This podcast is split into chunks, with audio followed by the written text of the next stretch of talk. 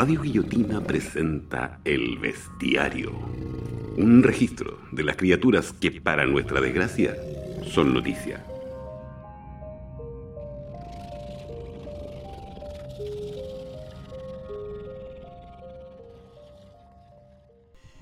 Hoy hablaremos de Ludwig von Mises.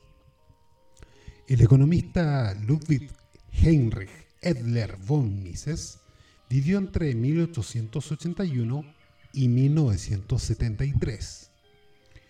Fue uno de los más insignes representantes de la escuela austriaca y uno de los más importantes referentes del movimiento libertario. Nació en lo que hoy es Ucrania, se crió en Austria y murió en Estados Unidos.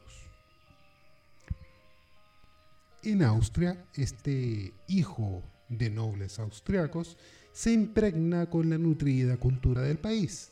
Esa misma cultura que cobijó a pensadores como Menger, Hayek, Wieser, Bauer, Freud y Hitler. Desde pequeño fue muy estudioso.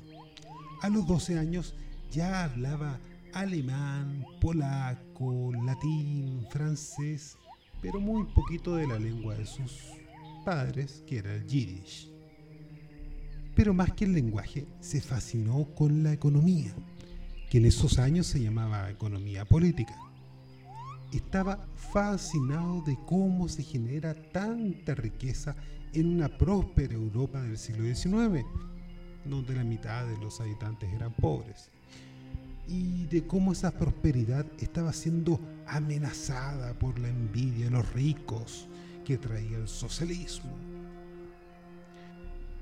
Inició una costumbre que hoy es compartida por todos sus seguidores.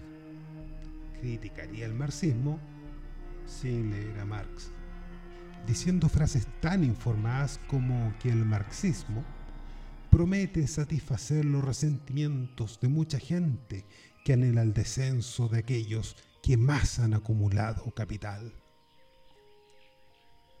Decía que la economía planificada era impracticable y estaba destinada al fracaso, sin explicar cómo podía llegar a fracasar algo que ni siquiera se puede poner en práctica. Este tipo de lógica se replicaría en cada referencia al fantasma del comunismo o en la justificación de cuando la mañosa realidad no se ajusta a sus geniales teorías. Economista, sociólogo, historiador y experto en lógica, fue uno de los primeros todólogos. Aprovechó de aplicar sus conocimientos de teoría económica en cualquier área de conocimiento, llegando incluso a hacer crítica literaria a novelas policíacas.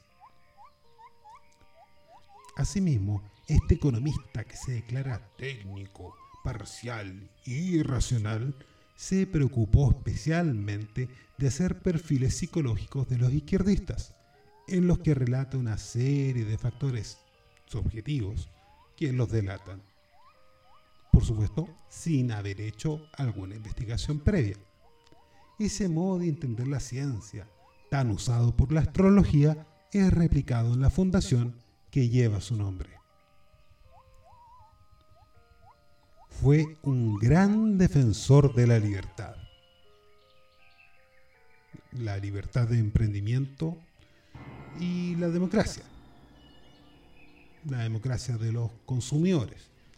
Es por eso que en 1934 se afilió al partido fascista Frente Patriótico.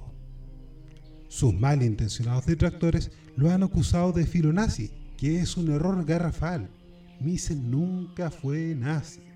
Fue asesor político de Dolfus, tan antinazi como fascista.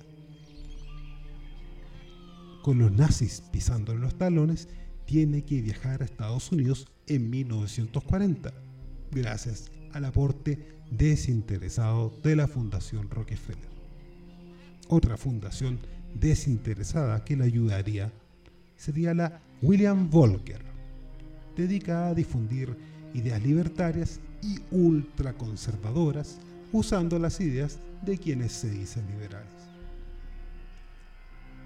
Mises es notablemente conocido por el uso de la praxeología, un método para estudiar las ciencias sociales y su legado puede evidenciarse en cualquier facultad de economía de Chile y el mundo, donde se establecen supuestos a priori como ciertos, dejando de lado cualquier evidencia posterior. En ese sentido, todos los serios economistas neoclásicos hablan de ser técnicos porque evidentemente no pueden ser científicos.